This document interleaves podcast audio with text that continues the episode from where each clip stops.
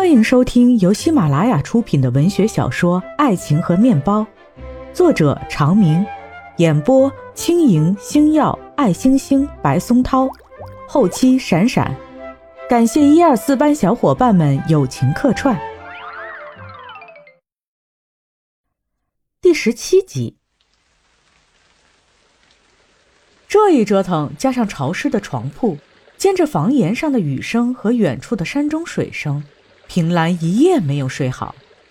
一般失眠的人习惯在床上翻来覆去，平兰怕频繁翻身扰了两个朋友，就只能一个姿势硬挨着，挨到凌晨，好不容易迷迷糊糊的要睡着，旁边其他房间又有人起床赶路，刷牙洗脸的声音听得清清楚楚，窗外走廊上鞋子踏着木地板的声音就像打雷似的轰隆轰隆的，平兰被吵醒。陈美诗和楚萧也醒了，楚萧抱怨着：“这么早，吵死了。”隔壁齐昊天两个人也醒了，能听见他们刷牙、洗脸、尿尿的声音。三个女孩赶紧洗漱完，收拾好东西走出门。楚萧喊了一句：“我们下楼了啊！”刘子豪也从房间里出来：“我都收拾好了，跟你们一起下去。”没事。昨天晚上的事儿。你不生气了吧？陈美诗一跺脚，不生气了。你看，你明明还生气。你还有完没完？陈美诗自己径直下楼，刘子豪在她身后亦步亦趋跟着下去。平兰正要走，冷不防齐昊天也从房间里出来，一打照面，两个人同时脸刷的红了，之后都没说什么，闷头下楼吃了早饭。从青山回去，国庆假期也到了尾声。陈美诗和楚萧要离开 C 市，平兰恋恋不舍的。分别的日子一直把他们送上了站台，眼睛还是挪不开。齐昊天捅了他一下：“走吧，还站着干嘛？”平兰无奈，只有转过身跟齐昊天坐同一辆公交车。车上他说：“我配了副隐形眼镜。”嗯，两副药水，烫头发，还买了两套衣服、鞋子，我都记着呢。下次来把钱拿给你。哪那么多废话？我们都是花家里的钱，本来就没有多少，哪还能让你那么破费？齐昊天不耐烦的，你第一天认识我呀，费什么费？再说我的钱都是自己挣的。平兰好奇的，刚上大学你就能挣钱啦？齐昊天白了他一眼。勤工俭学嘛，课也不是那么多。那我能不能去啊？我一个月生活费才三百，一天只有十块钱，根本不够。那你还要把钱还给我？我本来，嗯，本来想跟我妈要。我问问。行。平兰回到学校，每天仍然是上课下课，跟寝室关系冷冷淡淡的。没几天，齐昊天就给他打电话，问他。勤工俭学那事儿你还想干吗？你帮我问了。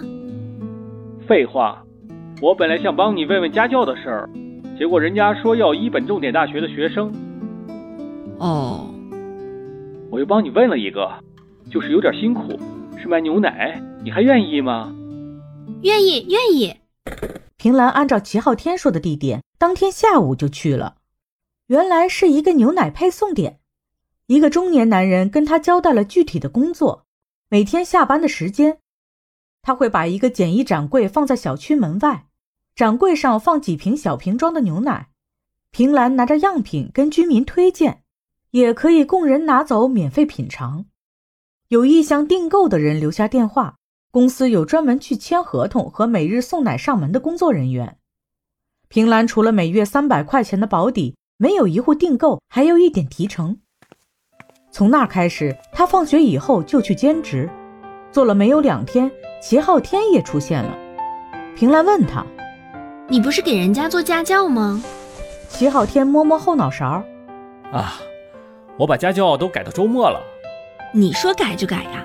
你成了大爷吗？”“不同意改的，我就不干了呗。”“哪有你这么瓜的？放着舒服还挣得多的家教不干，跑过来风吹日晒卖牛奶？”啊。我看你那么傻，自己在这儿可能干不下去。你才傻！配送点刚好在两个大学中间，平兰和齐昊天每人买了一辆自行车，每天一起到那里报道，下班以后又去集合，完事儿就在一起附近吃晚饭。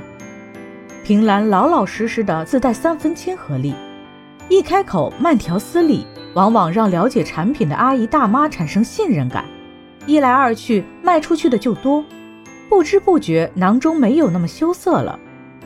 他们吃饭的时候，如果某天齐昊天买了单，第二天平兰一定抢着买单。一天一天过去，反而成了另一种 AA 制。头一个月领了工资，平兰就把钱给齐昊天，给你，我说过的。行了，你有完没完？说了吃喝玩乐我全包，大老爷们儿一言既出，驷马难追。好好，这是你自己不要的。虽然如此说。平兰到底心里过意不去，精心挑选了一双跟之前那些东西价格相当的品牌运动鞋，送给齐昊天。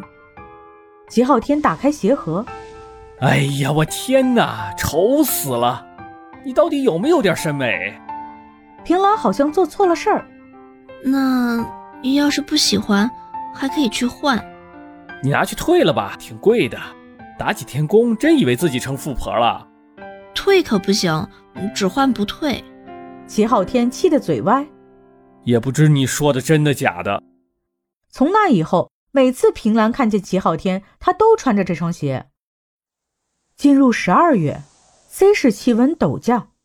东北的冬天虽然冷，是干冷干冷的，只冻皮儿；西南是湿冷，十天半个月没有太阳，冷空气湿乎乎的往骨头缝里钻。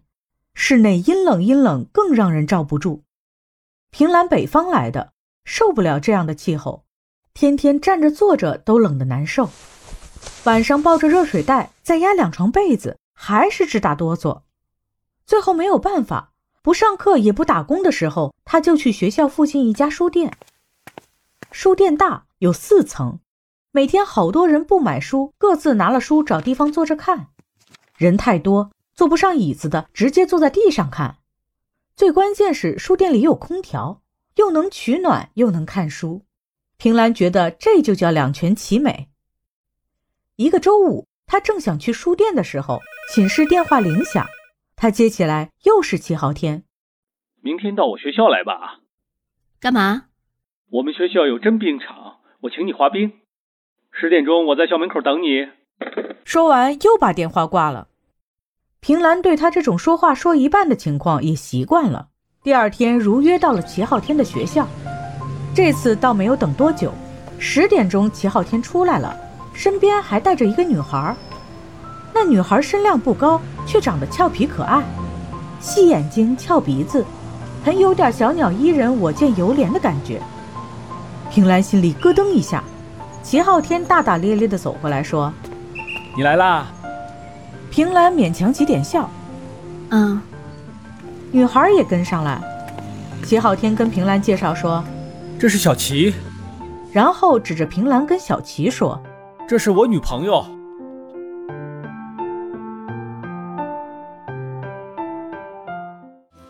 听众朋友们，本集已经播讲完毕，感谢收听，我们下一集再见。